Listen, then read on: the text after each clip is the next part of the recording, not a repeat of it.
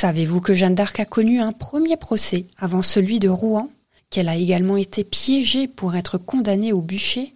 Je vous explique tout ça maintenant dans les grandes histoires de l'Est. Some things do more than their stated functions, because exceptional things inspire you to do exceptional things. To this select list, we add the all new Lexus GX. With its exceptional capability, you'll see possibilities you never knew existed, sending you far outside your comfort zone. But as much as the GX challenges you, it also spoils you. Its intuitive technology and luxurious features mean that wherever you go, you'll never go without. Live up to it. The all new Lexus GX.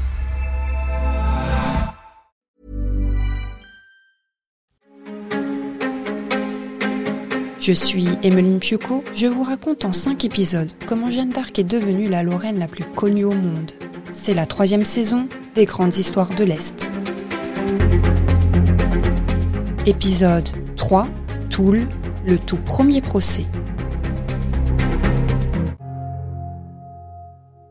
Petit retour en 1428, Jeanne d'Arc doit se rendre à Toul car elle est attendue au tribunal ecclésiastique.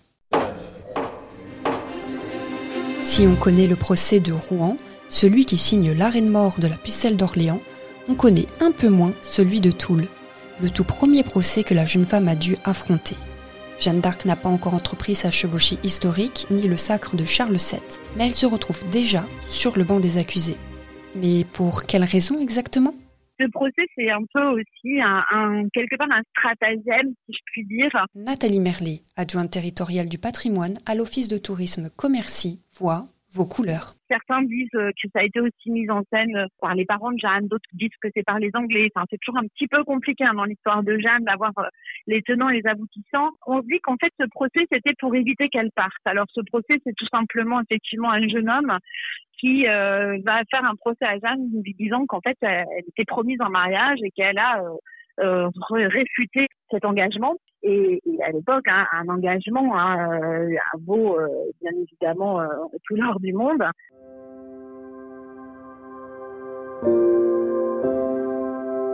Et encore une fois, sa condition de femme semble la rattraper. Jeanne est une fille de la campagne et comme toutes les filles à cette époque, son avenir est tracé. Jérôme Estrada, journaliste, auteur du livre Jeanne d'Arc, Une vie, un mythe, des énigmes. Les jeunes filles de la campagne, elles apprennent à tenir une maisonnée, un ménage et sont euh, fiancées euh, dès l'âge de 14 ans, 15 ans et mariées à un homme en général plus âgé mais de la même condition qu'elles. Donc il semble que cela a été le cas de Jeanne, on ne sait pas qui était ce fiancé, mais on sait qu'il l'a poursuivi devant la, justice ecclésiastique de Toul pour rupture abusive. Euh, Jeanne va répliquer en affirmant euh, que, en fait, elle ne lui a jamais fait de promesse. Et elle expliquera également qu'elle obéissait en tout à ses parents, sauf dans le cas de, ce procès. Visiblement, euh, ses propres parents appuyaient le garçon, mais elle va réussir à se faire pardonner par la suite quand on s'apercevra de sa grande piété. Ce procès est a priori sans importance et Jeanne d'Arc peut poursuivre sa quête.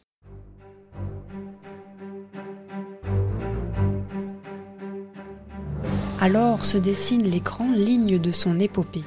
Son arrivée à Chinon et sa rencontre avec le dauphin qui se cache dans la foule des courtisans pour voir si elle est capable de le reconnaître. La prise audacieuse d'Orléans la fin du siège le 8 mai 1429 et le sacre de Charles VII à la cathédrale Notre-Dame de Reims deux mois plus tard.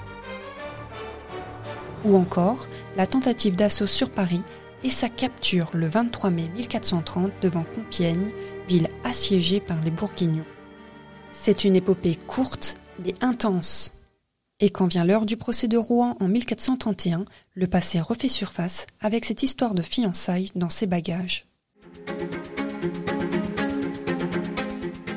L'objectif du tribunal et des Anglais est de condamner Jeanne d'Arc coûte que coûte pour prouver que la Lorraine est une hérétique.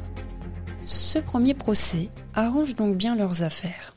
Alors il faut savoir qu'en 1431, le tribunal est formé de théologiens de l'Université de Paris, hein, qui sont tout acquis euh, aux Bourguignons, et ils vont chercher à trouver euh, toutes les raisons qui peuvent encourager une, condamnation pour hérésie ou pour sorcellerie. Le fait qu'elle ait euh, rompu un mariage est quelque chose d'insupportable. Le fait aussi qu'elle ait euh, désobéi à ses parents est quelque chose qui peut être reproché à cette époque. Donc tout ce qui peut servir comme argument en défaveur de Jeanne, les juges vont s'en saisir. Malgré les témoignages et les reproches, les théologiens de l'Université de Paris ne parviennent pas à démontrer que Jeanne est une hérétique, une sorcière. La Lorraine apporte des réponses précises, limpides et même très habiles. L'évêque Cochon, qui préside le tribunal, est très embarrassé car l'instruction n'a pas pris la tournure qu'il espérait.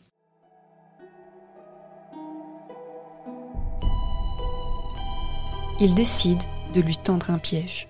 Il va lui faire signer une abjuration de 6-7 lignes, on ne sait pas trop, dans lequel elle va s'engager à ne plus porter euh, ni armes, ni habits d'homme euh, et à ne pas se raser les cheveux. D'ailleurs, dans le registre officiel, le texte de cette abjuration sera modifié considérablement. Il sera notamment rallongé et en plus il est non signé. Donc on ne sait pas trop ce que Jeanne a, pu lire. Euh, quoi qu'il en soit, lorsqu'elle va revenir dans la prison, qui est aux mains des Anglais, elle est donc habillée en femme, mais elle va finir par remettre ses vêtements masculins. On ne sait absolument pas comment ils sont arrivés dans sa cellule. On ne sait pas si elle a été contrainte ou par ses geôliers, puisque certains disent qu'il est possible qu'elle ait été euh, violée. Elle, elle dira simplement que ses voix lui ont reproché d'avoir cédé à la peur du bûcher, d'avoir trahi sa cause euh, en abjurant. Quoi qu'il en soit, le tribunal avait enfin sa raison puisque là, elle pouvait être condamnée comme relapse et donc condamnée au bûcher. Jeanne d'Arc a renié sa parole, l'excuse est maintenant toute trouvée pour la condamner. Le 30 mai 1431, Jeanne est brûlée vive en présence des juges, des Anglais et d'une foule de curieux. Ils assistent à sa mort et pourtant la rumeur enfle, Jeanne d'Arc ne serait pas morte sur le bûcher. Et ça, c'est pour le prochain épisode. C'était la troisième partie des grandes histoires de l'Est consacrée à Jeanne d'Arc, une série en cinq épisodes.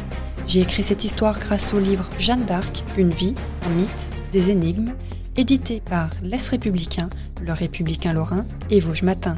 Abonnez-vous sur les plateformes de podcast et écoutez-nous sur Deezer et Spotify.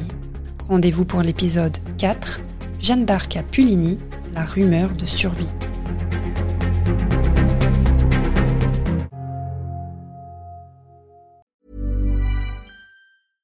Want flexibility? Take yoga. Want flexibility with your health insurance? Check out United Healthcare Insurance Plans. Underwritten by Golden Rule Insurance Company, they offer flexible, budget friendly medical, dental, and vision coverage that may be right for you. More at uh1.com.